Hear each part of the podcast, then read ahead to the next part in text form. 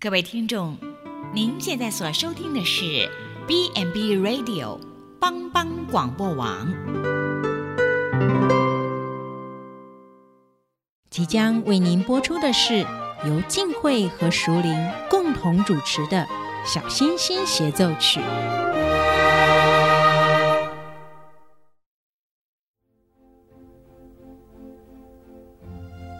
妈妈。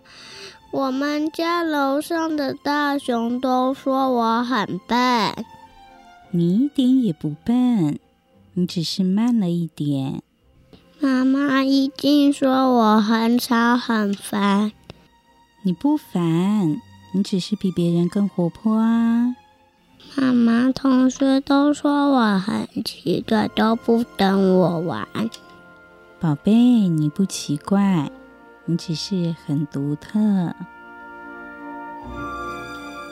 不同特质的孩子就像天空中最亮的星星，用它独有的闪耀，丰富了银河画布，如同一曲美妙和谐的小星星协奏曲。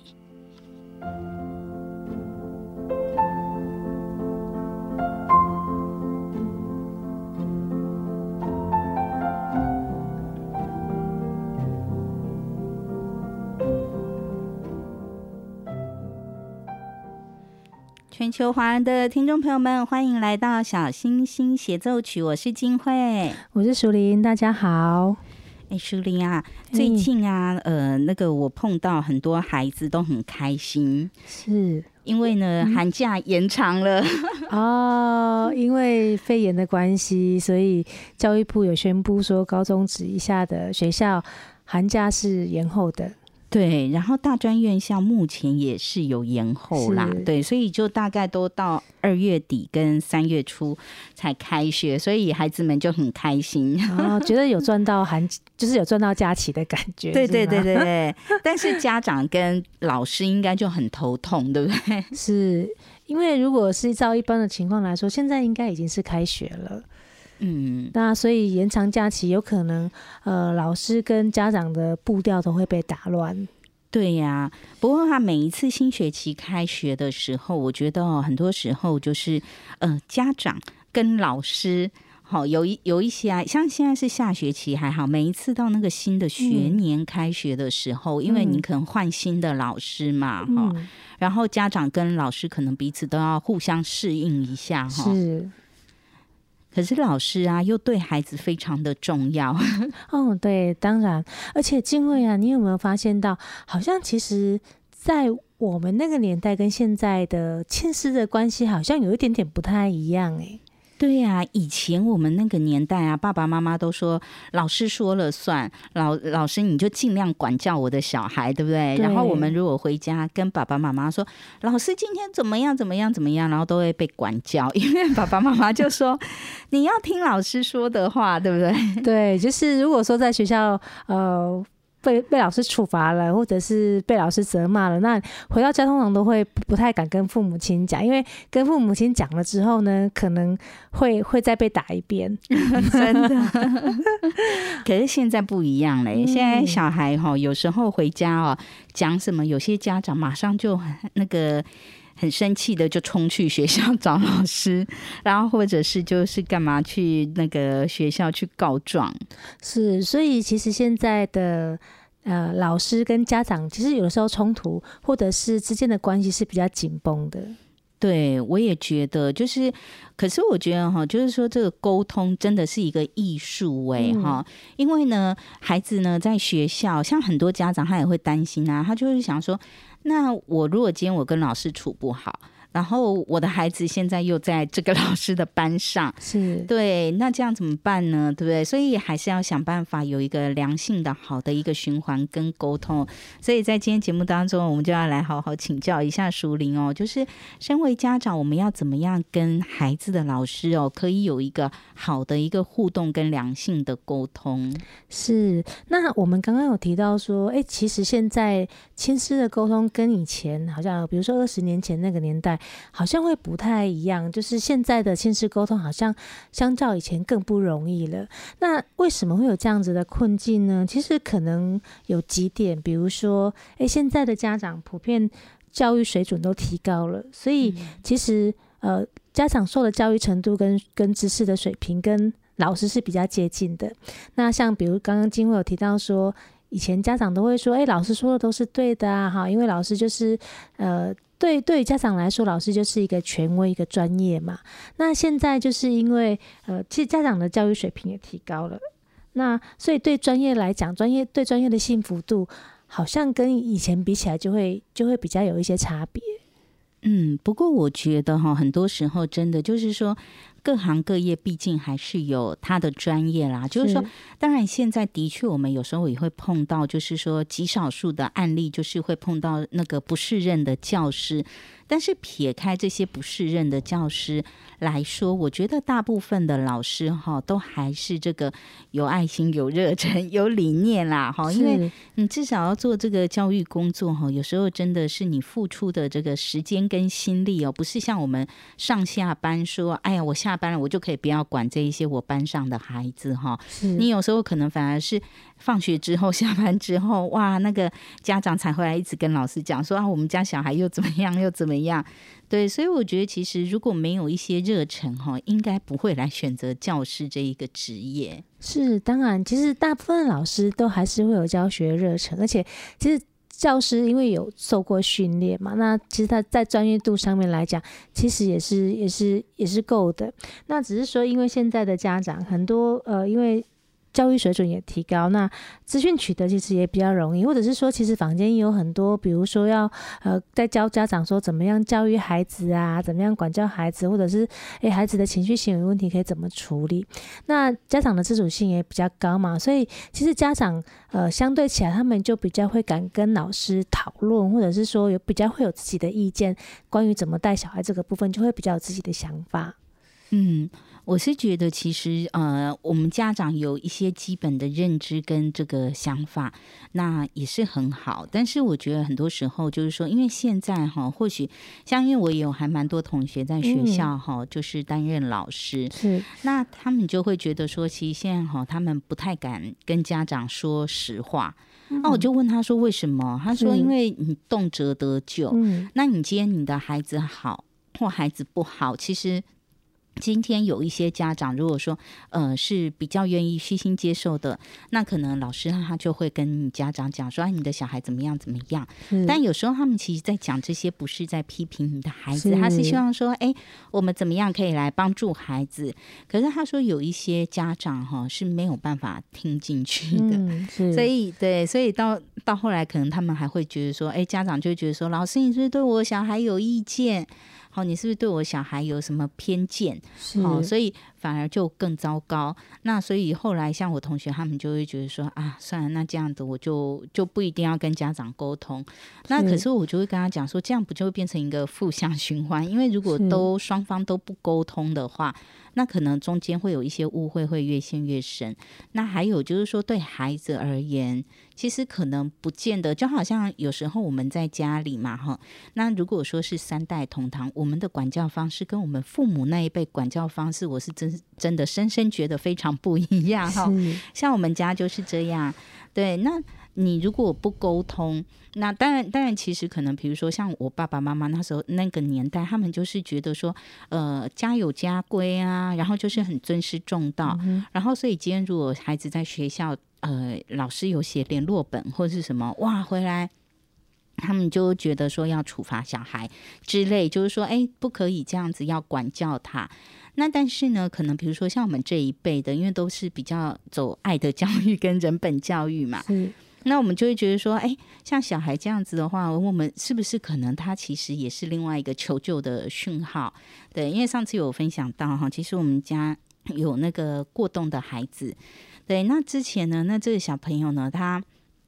从国小，我记得啦，他国小应该每一天联络本上都有红字吧？不，应该不止到国小，这 就从小到大，他的联络本上哈都没有一天没有红字的。那其实后来你就发现说啊，原来他是因为有一些他的需求，他在学业上需要被辅导好的这个需求。对，所以我觉得很多时候我们家长其实是要多方的观察，而不是说啊，你只是看到这一个，然后你就开始做出什么反应，然后甚至可能像后来有一些家长，他们就会很气馁，他们就会觉得说，为什么你这个老师每天都只在我孩子的 联络本上写红字？嗯，对，那实际上根本的问题是没有办法被解决的嘛，嗯、对。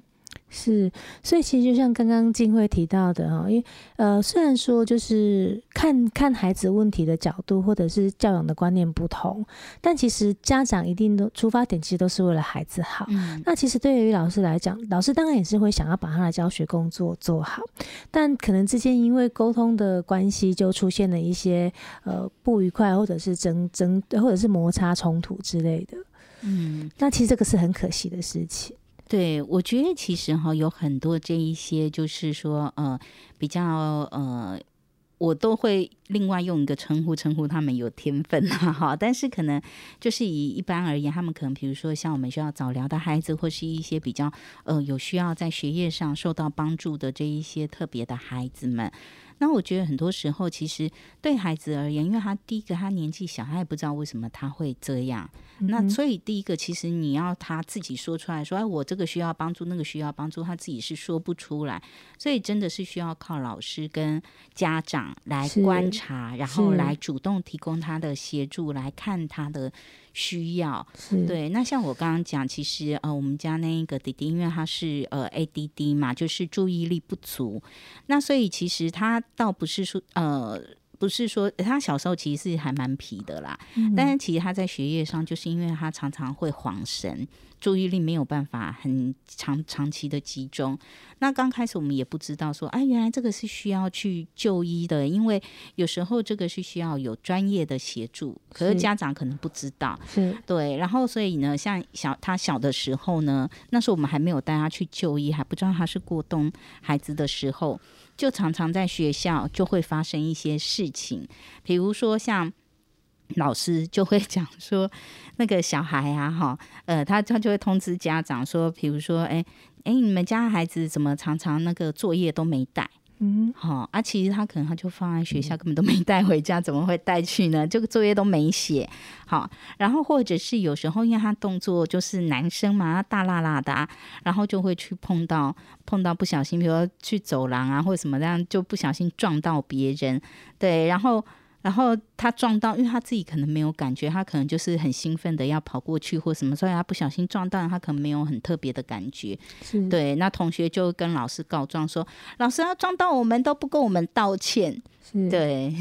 是，所以其实这个时候，呃，老师跟家长跟老师之间的沟通就很重要，因为有的时候要适时让老师了解孩子的状况，那不然，因为像这样的状况，如果老师不清楚，然后又同学又告状，老师可能也会认为说，哎，你是不是故意的？嗯，呃，那就会造成一些误解，或者是说，老师可能因为这样惩罚孩子，那对孩子来讲，哎，我真的不是故意的啊，可是我因为这样被老师处罚，其实对孩子的自信心来讲也会受到影响。真的，我有碰过有一个小妹妹，她也是过动的小女生。然后因为她是女生，大家不觉得她是过动儿。然后呢，她为什么会那时候会去介入辅导？就是因为这个小妹妹，然后很小嘛，好像小一还小二。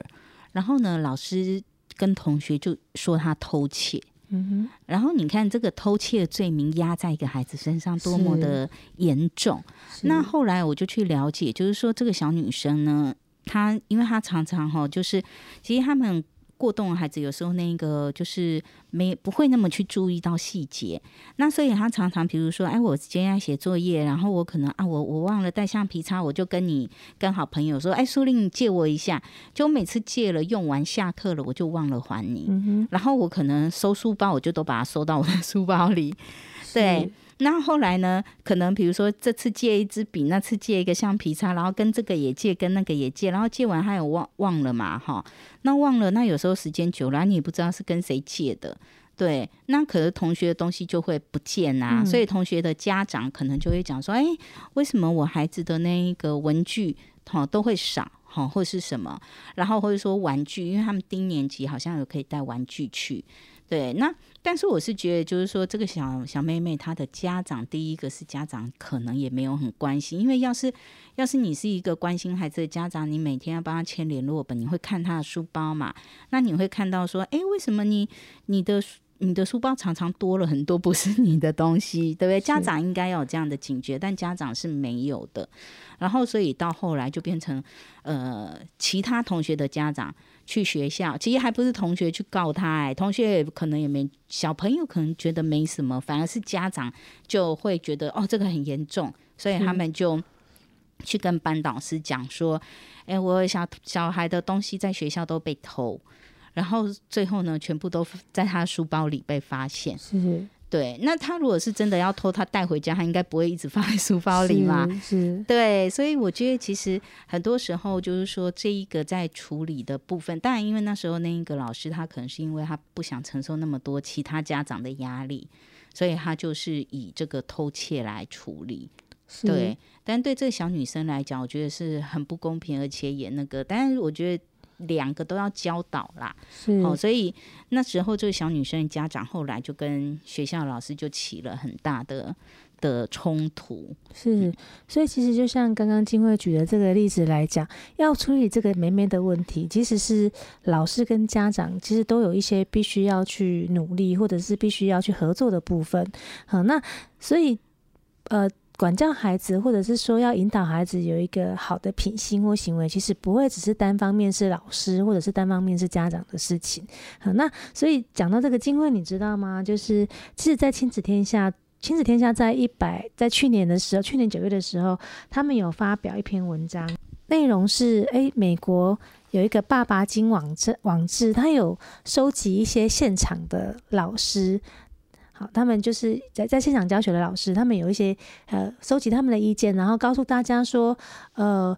现场教学的老师对于家长的哪一些行为是最容易生气的，就是说家长有哪一些行为是最容易惹怒老师的啊？真的哦，还有这样的调查，我好想知道，赶快跟我们分享一下。比如说，第一个就是家长可能会对老师提出一些无理的要求，因为其实家长都会希望说，孩子在学校可能会。被老师可能有被老师特别的关照，或者是说，诶，如果家老呃我自己的孩子有什么需要的话，总是会希望说老师可以为我自己的孩子破例。好像比如说，其中就有一个老师就说，他曾经遇到家长跟老师要求说，诶，呃，因为我的家我的孩子比较容易饿，所以希望老师可以随时随地，只要我的孩子想要吃点心，就让他吃点心。好，那这是第一个，就是呃会对老师提出一些呃比较。比较无理的要求。那第二个就是说，呃，忽略老师也会有假日，嗯嗯，就比如说，呃，家有些家长他可能会不分日夜，然后会扣狂扣老师啊，然后问问老师各式各样的问题，比如说，诶，可能半夜要睡觉了，然后突然想到说，诶，明天上学，我的孩子要带什么去学校，然后一想到就马上扣老师，他可能也没有顾虑到说，这个时候老师可能也在休息了。嗯嗯，或者是说，在周末周末没有上课的时间，就问老师说：“诶，老师下个礼拜有什么课程啊？或者是说有没有什么注意的事项啊之类的。”好，那所以就有老师说，其实最讨厌的是家长不来开亲师会，可是却要求老师要用私人的时间去跟家长会面。哦，对，我觉得这个的确对很多老师来讲应该是一个困扰，因为就像我讲的嘛，老师其实就。我们平常一般说我们是上班族好了，你下班之后，像我也很讨厌下班之后老板一直打电话来叫你做什么。是之前就是我看到一个呃笑话啦，也他我也不知道是不是笑话还是真实的事，是就是那时候呃就是我们的柯批担任台北市市长之后。那那时候他就会想说，哎，我要很有效率，所以他不是都要求那个呃 师傅的员工要加那个 LINE 的群组的网站，是，然后就有同仁就就是当然就开玩笑，就有年轻人就在讲说，我这样不就要二十四小时 待命这样子，对不对？因为你 LINE 等于说，哎，你有毒没毒，它马上都会显示出来，是对。那你电话你还可以说，我就给他关机，我不要接，对不对？哈，那这可能就没有办法。那当然，其实我觉得有时候是为了要因应临时状况啦，就是说，当然真的有有临时的状况的时候，那个是万一嘛，哈。但平常老师也是人呐、啊，他也不是机器，是需要休息。可是我真的有碰到，就是说有那种多夺命连环扣的家长。可是我也必须说，就是说，因为现在学校哈的亲师会啊，因为我以前我都会去开亲师会，你知道吗？要跟老师讲话，有时候亲师会开完还排不到，因为一个班大概二十二十几个小朋友嘛，现在都是大概三十人以内哈。那像台北市大概都二十五个人以内，然后除非像那个什么龙年啊，或者什么那一年孩子比较多，然后才会大概到二十八个，一般都大概二十五个孩子以内。嗯、可是你知道我们开亲师会的时间只有一个半小时，一个半小时学校还要要求就是老师要讲，就各科老师要去讲那个，嗯、所以实际上可以跟老师聊的时间呢，大概只有不到三十分钟，然后要分配给二十几个孩子的家长，那你觉得一个孩一个家长讲一分钟有可能吗？都联系不扣零给代记，所以很多家长其实，在亲师会是没办法跟老师讲上话，所以就变成说，哎、欸，那个有一些家长可能就会希望说，是利用私下的时间，但我觉得这个其实是可以先跟老师沟通啦，是是是可以理解，因为。呃，老师一个班上的孩子也不是只有一对一嘛，一定有很多孩子。那相对来讲，可能分配到家长的时间，或许有些家长就会觉得说，好像时间不太够。所以现在通常老师一般也会留 line 或者是留电话给家长。他只是说，家长在想要跟老师联络，或者是想要跟老师呃沟通的时候，可能呃像刚刚金辉讲的，除非说你有一些很紧急的状况，必须要马上联系不可。要不然的话，其实可能也要顾虑到说老师。会有需要休息的时间，对，而且很多老师其实自己也有家庭，他回家之后，他还有自己的小孩要顾。像我觉得我碰到有一个老师，他就是很有智慧，他就直接在亲师会上，他就直接跟家长们讲，他就说，其实呃，你们愿意留呃，就是留跟我沟通互动，我都很欢迎。那但是呢，我就是晚上六点之后，我都不会看赖。那 但是呢，可能我一早起来。哦，然后我就会看赖，因为他晚上回家之后，他要把他的时间留给他的家人跟他的小孩，那他就会跟直接，就我觉得他就会一直跟家长强调这一个，所以家长就会比较知道说就，就哦，如果当然刚开始有些家长就比较不能接受嘛，像我们在家长会的时候啊，就有的家长就会 complain 一下，那但是其他家长就会跟他讲说，啊、你自己也是妈妈，好、啊哦，对，那你就应该要有同理心，是，那我觉得这个老师很有智慧，因为他就。会跟家长说，你们可以都先留言，我一定会处理，只是我可能没有办法马上及时的处理。那我觉得这就是一个很好的一个沟通的方式，因为这个老师他其实他也不是很很凶，那但是他是很就是口呃。理直气和，对，他口气是很好的，所以你就会觉得，哎、欸，对啊，我们应该也是要体谅人家，是，就是当然就是要要互相体谅，因为这样子关系才能够维持的比较久一点嘛。那就像刚刚静慧提到，哎、欸，其实老师也会有他自己的家庭啊，但老师不是说都不处理，嗯、只是老师必须要呃把这个界限分得比较清楚，就是我不是不处理，可是因为我有自己，我有我自己的时间，我自己的生活，那什么时候？可以跟我联络，或者是什么时候我会看这个讯息，或者是我会回音。那这个是我如果事先讲清楚的时候，其实就比较不会有误会产生。嗯、家长也不会觉得说，哎，老师为什么都没有看我的 line，都没有都没有看我的讯息？老师是不是就是都不管，或者是都不理会我？嗯、就比较不会有这样子的误会产生。对，因为我们可能好像家长，我们会觉得说，哎，我一个学期我可能是这个时候。我才来麻烦老师，我又不是常常都来麻烦老师。是但是你要知道，一个老师面对的可能是二十几个家长，所以如果每一个家长都是呃每天不同的时候，哇，那对老师来讲，真的那个负荷量是蛮大的。是，呃，所以除了说呃忽略老师也有假日这一点，会让老师觉得比较呃。比较不舒服之外呢，还有一个就是说，哎，一开学的时候，可能家长就会对老师下马威。比如说，哎，就有老师提到说，有家长在开学的第一天就把孩子带到老师的面前，然后就就对老师说：“我这个孩子很乖，他绝对不会出错。所以如果他在学校犯了什么错，请老师就是都不要处罚他，我自己会处理，我自己会管教。”哎、欸，真的，我我有碰过这样的家长啊，他也是某某家长会的会长。然后，因为你知道，有时候有些会长他自己在就是公司里面，他就是主管嘛，哈，那可能他也是习惯用这样的语气，或者是其实还有一种是学校的教授。可能大学教授之类，嗯、所以他就会觉得说，其实就像刚刚淑铃一开始提到，他就觉得说，哎，我我自己也在这个教育界，我也很懂啊。好，那你只是教小学的老师，那我是教大学的老师，我是大学教授。那有时候他们就的确会比较自，就是说自己的那个呃。也有自信啦，哈，然后姿态也会比较高。但是因为很多时候哈，我也必须说，有时候有一些孩子他在学校跟在家里的表现是完全不一样的。为什么呢？你知道，我们有时候我们去像去那个少管所。然后呢，以前我们都会觉得说，像我们以前在少府院、少管所哈碰到的孩子哈，可能真的是家境比较弱势。但是呢，后来呢，这些年有一个趋势就是两极化，有一种是真的家境很不好的，有一种呢是很像哈呃前几年很红的某位陈先生哈 呃陈同学哈，他是家境很好的哦，好，但是呢，你说他家境很好，为什么还来贩毒？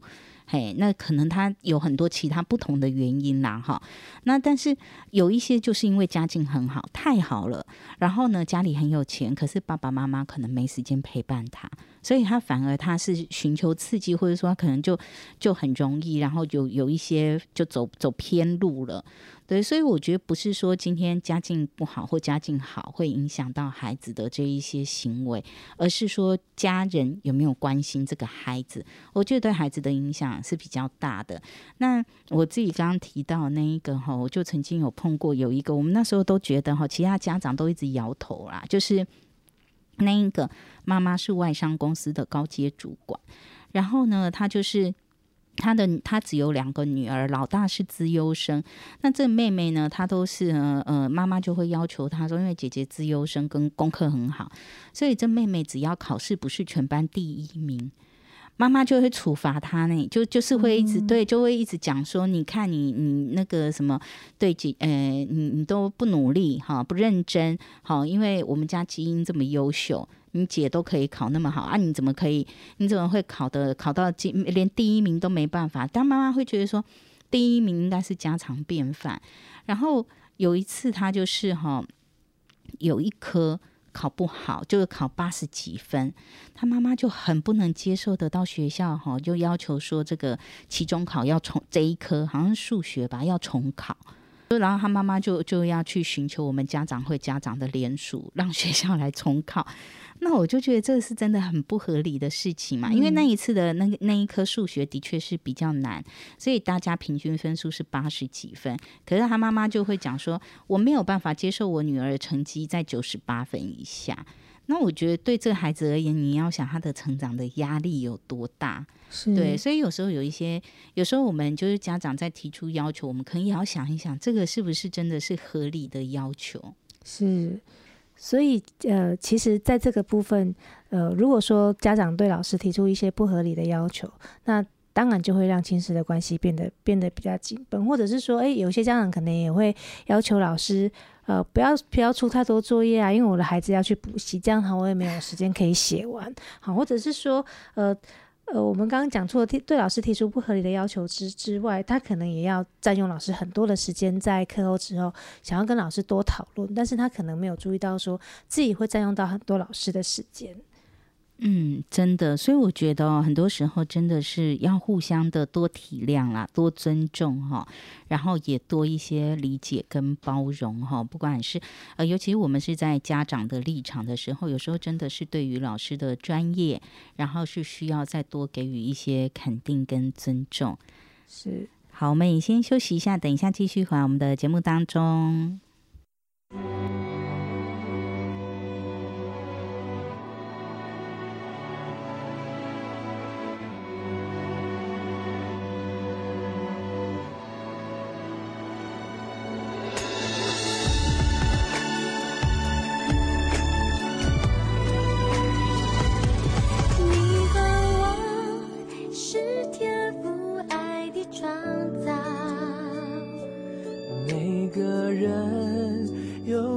美的梦想。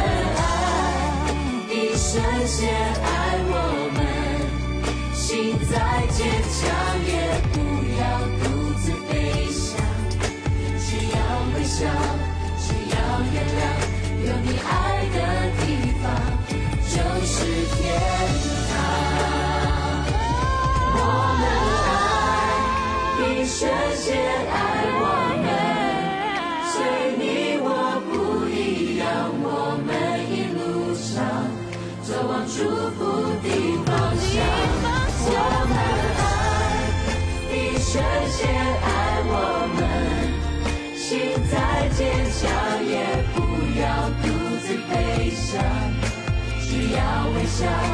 只要原谅，有你爱的地方就是天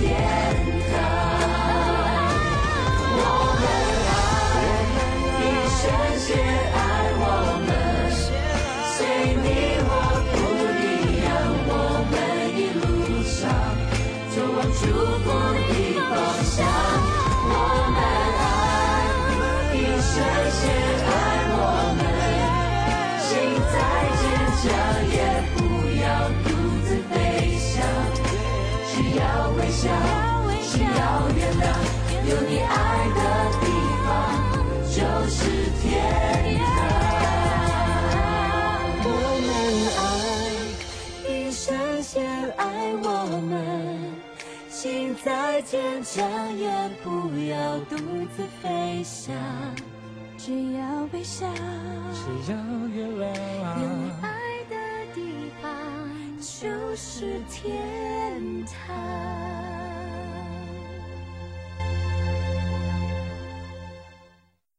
欢迎回来，《小星星协奏曲》。哎，静慧啊，我们刚刚有讲到说，在亲师沟通的时候啊，呃，家长有可能有一些行为是让老师会觉得不舒服，或者是影响亲师关系的因素。那刚刚静慧有提到说，您自己本身也是算是身为家长哈，或者是说你的身边也会有朋友，嗯、他们可能也有呃。碰到这样的情况，就是碰到跟老师沟通的困境。那以家长的立场来讲，什么样的老师又是会让家长觉得比较头痛的呢？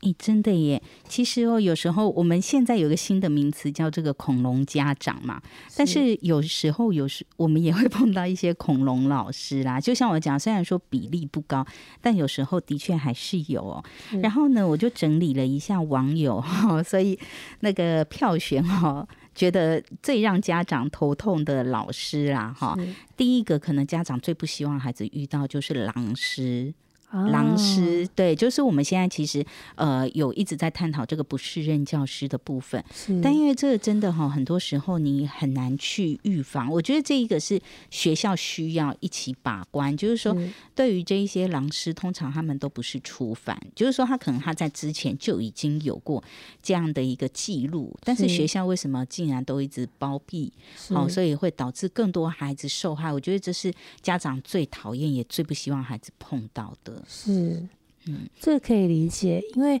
尤其是比如说，如果孩子已经到了小学高年级，或者是甚至国中、高中，其实有一些孩子的发育已经算不错了。嗯。那其实有的时候，呃，在这个部分，如果呃遇到狼师的话，一一定会让家长觉得非常的困扰。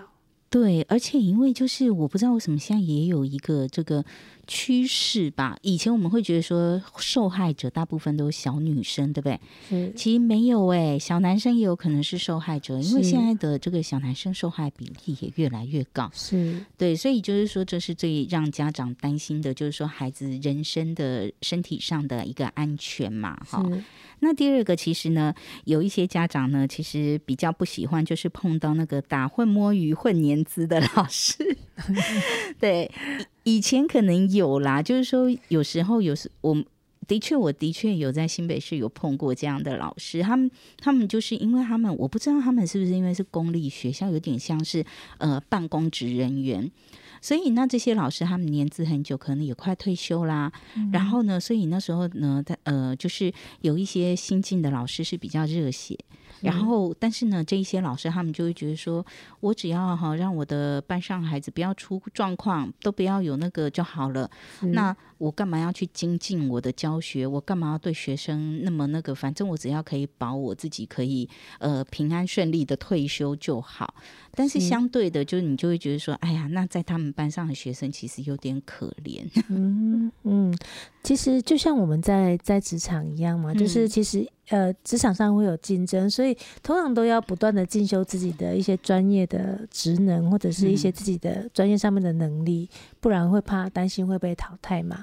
那那可能或许有些老老师的心态会觉得说啊，反反正我可能也不会，我我不管是认真教或者是不认真教，也不会影响到我的退休，或者是呃影响到我的薪水之类，所以可能就会比较有恃无恐。对，真的，还有另外。一个就是这个呃误入教职选错行的老师，嗯哼，对，那其实呃我有碰过有一个这样的老师，他还是国小老师，但是他不是正职的老师，他后来我们才知道他是代课老师。那因为呢，其实像我刚刚前面讲，大部分投入教职的老师都是很有热忱，然后但是这个老老师我们会发现说他对孩子很没有耐性，嗯，对，因为呢他。你就会发现说，比如说班上的同学，他就尽量哈，就是希望说班上你都不要有任何同学给我出任何状况，所以他对同学是非常的严格的。然后呢，那他也会觉得，就是当然。有一些老师是军事化管理，家长也是可以接受，因为你可能对不同的孩子，有时候是需要，比如说你在学校你要建立孩子的一些常规，我觉得家长是可以接受。可是这个老师呢，他听不进去任何家长的那个谏言，就是说呢，他觉得说家长你最好不要到班上来，嗯、你最好不要来跟我讲任何的话，你不要告诉我你的想法，你也不要告诉我你的小孩怎样。那我自己会观察，然后呢，呃，我觉得这个孩子是怎样就是怎样，那他就比较会去这样的老师，他们比较会去忽略说孩子个体的差异性。那像我讲，其实可能每个孩子本来就是不一样，那他的需求或是什么是表现出来也是不太一样。对，但这样的老师他可能就是觉得说我就是糊口饭吃嘛，你不要给我找那么多麻烦。那我只要每天就是呃上课时间，然后呢，呃孩子在学校啊，我都让他们身体平平。平安安的哈，都呃不要也不要出错，然后也不要那个，那就好了。那所以相对的，对于孩子而言，就是说，如果适应性比较强的孩子，或者说本身就是很乖乖听话的孩子，那老师就比较喜欢。但是如果是这一些比较有一些，比如说个人的想法的意见，或是有一些特殊状况的孩子，老师就会觉得说你在班上给我找麻烦。对，那相对的，就是就会对于家长来讲，他就会觉得说老师也都没有办法沟通。嘿，我觉得这是有蛮多家长还觉得蛮头痛的。嗯哼。另外还有一个就是呢，那个嗯、呃，可能呢，就是我觉得这一个可能是在。大陆啦，台湾应该还比较少哈。他就是说呢，他们有一些老师呢，呃，因为我们现在都会有这个社群嘛，然后像我们台湾可能老师现在会成跟家长成立这个赖群组嘛，哈，就家长有什么事，那其实是可以可以直接跟老师沟通或是留言。那在大陆有所谓的这个微信的群组，那呃，这个我觉得应该是不倒不见得是班导师，而是可能是那一个那个呃。个诶，应该算是这个，可能是课呃，应该算是，比如说像那个钢琴老师啊，哈，才艺类的老师。那有时候这一些老师呢，会让家长觉得很讨厌，就是说，哎，我让我的孩子来上课，然后呢，可是呢，老师呢，好像很会推销。对，老师，其实其实我之前也有听过，就是说有一些老师他们自己有在开什么课后的补习班，那他就会希望说你的孩子可不可以来来上我的这个课后补习班？那有去上的，可能老师对这个孩子会比较好，对啊，没有去上，可能就比较比较那个。但因为我觉得这个在都会区，现在在台湾来讲，就是比例也是比较少啦，因为台湾现在的这个呃客服跟孩子的这个补习班、才一般其实是非常多。多的嘛，嗯、对，所以我觉得家长的选择也很多，倒不一定会是说选择说，哎，去参加哎这个老师的课，对。但有时候如果说你是碰到一些比较强势，或是那个老师很会推销的哈，的确家长就会觉得说，哎，不知道如何去拒绝。是，不过我们刚刚讲的，不管是说让让家长很头痛的老师，或者是说让呃老师很困困惑的恐龙家长，其实我们都。都不是要指责老师或家长，因为我们都相信，其实大部分老师跟家长都是都是很就是很愿意沟通的，为了孩子好。对，所以其实我们在提这个部分，其实是会希望说，哎，提醒不管是老师或家长，可以呃，就是注意一下，或者是说，哎，呃，这些这些可能是会影响到亲师关系之间的因素。我们只是想说，借着就有这个提醒老师跟家长彼此注意一下。对，其实我觉得哈，重点还是在沟通，因为其实我们本来人跟人之间，我们的那个成长环境不一样，我们受的教育，然后我们的工作的这个背景本来就都不一样。是，那加上我们的思考方式可能是比较不一样，有的人比较感性，有的人比较理性。那所以我们提出来这一些，只是也是希望就是说给听众朋友们参考。如果今天我们是家长的话，我们不要成为那个老师眼中的恐龙家长。对。对，那但是如果今天我们是老师的话呢？哎，我们也不要成为这个家长 眼中的恐龙老师。那我觉得有时候其实很多时候，像我们去校园处理这些亲师沟通的问题哦，我发现老师也是在为孩子好，是家长也是在为孩子好。可是很多时候因为看的角度不一样，是然后呢，我觉得大家容易哈，就是有时候会有这个脾气上来，是因为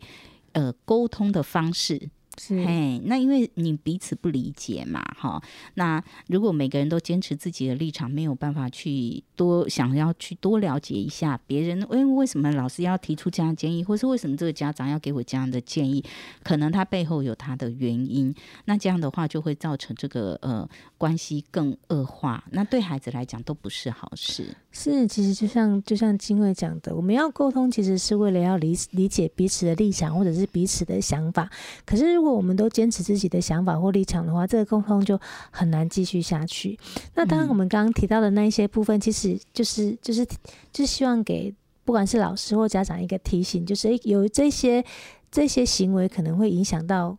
我们彼此之间的关系，所以可能是需要注意跟避免的部分。对。我其实觉得哈，还有一类家长也是让老师蛮头疼。像像我自己就是呃，同学他是教务主任，然后他也是班导师，是那他就有跟我，我就有问他说哈，哎，你觉得什么样的家长哈最让你们哈头痛？啊，他就跟我分享他班上一个案例，因为你知道现在有很多是所谓隔代教养，是那隔代教养有时候这个爷爷奶奶或是外公外婆对孙子孙女会特别疼爱，是然后像他就说他们班上有一个小男生。那这小男生呢，他不喜欢写作业，所以他的作业呢，就是常常呢有三分之二都是奶奶代笔帮他写完。那因为你知道，大人的字跟小孩的字是很明显的不一样，所以呢，他就会跟奶奶讲说：“奶奶，你不要帮他作业，你他如果写不完，你不要帮他写，没关系，我不会处罚他。”好，可是呢，那个我们要让孩子知道他要对自己负责任。是，可是呢，这个奶奶呢，因为疼疼孙子嘛，哈，然后每次呢看小孩写作业写到那么晚写不完，他就跟他说啊，九点就说啊，你赶快去睡觉，奶奶帮你写。那所以久而久之，他也养成这样的习惯。那我同学一开始呢，其实他是想要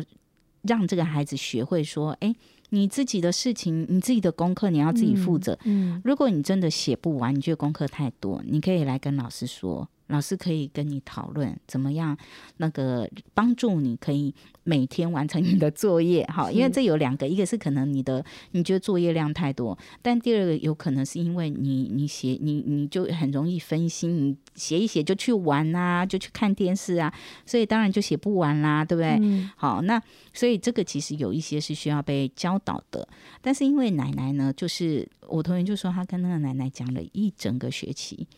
可是都没有用，因为那个奶奶呢，还还是会一直偷偷帮小孩写作业。然后呢，他就说他们都觉得很啼笑皆非，就是觉得说奶奶都会觉得说老师不知道，嘿。但是我就说怎么可能不知道？那个大人跟小孩子差那么多。他说对啊，你看我们每个老师都说那一看就知道是大人帮他写，可是奶奶都会说没有没有，那他自己写。就是因为奶奶后来也怕被。怕被老师再提醒，然后他也怕他孙子被老师骂，所以他都会跟老师讲说：“呃，没有，那是他自己写的。”对，但是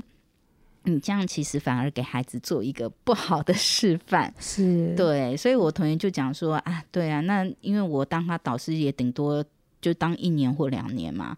对呀、啊，那这个后来我也没有办法再管他。可是我觉得这样对孩子来讲其实是不好的事情。对，如果今天老师愿意教导我们孩子，我觉得，哎，负责对自己负责任，这也是很重要的一件事情。是，所以，所以其实沟通有一个部分就是。呃，我们讲亲子沟通的目的就是为了要合作嘛，哈，要合作，因为我们的目目的都是希望孩子可以更好，好，不管是在学业的学习上面，或者是说在品性行为部分，都会希望孩子是越来越好的。那所以，当然亲师沟通就是希望合作，然后彼此的步调是可以一致的。那所以我们接下来会来讨论说，我们亲师可以怎么样沟通跟合作。对，所以呢，在下一集的节目当中呢，呃，我们就会特别再来请教竹林哦，来教我们一些这个撇步，我们要怎么样可以啊，当一个有智慧的家长，好好的来跟老师来沟通、来合作。我相信啊，就是如果说老师跟家长可以一起合作，最幸福的一定是我们的孩子，是一定的。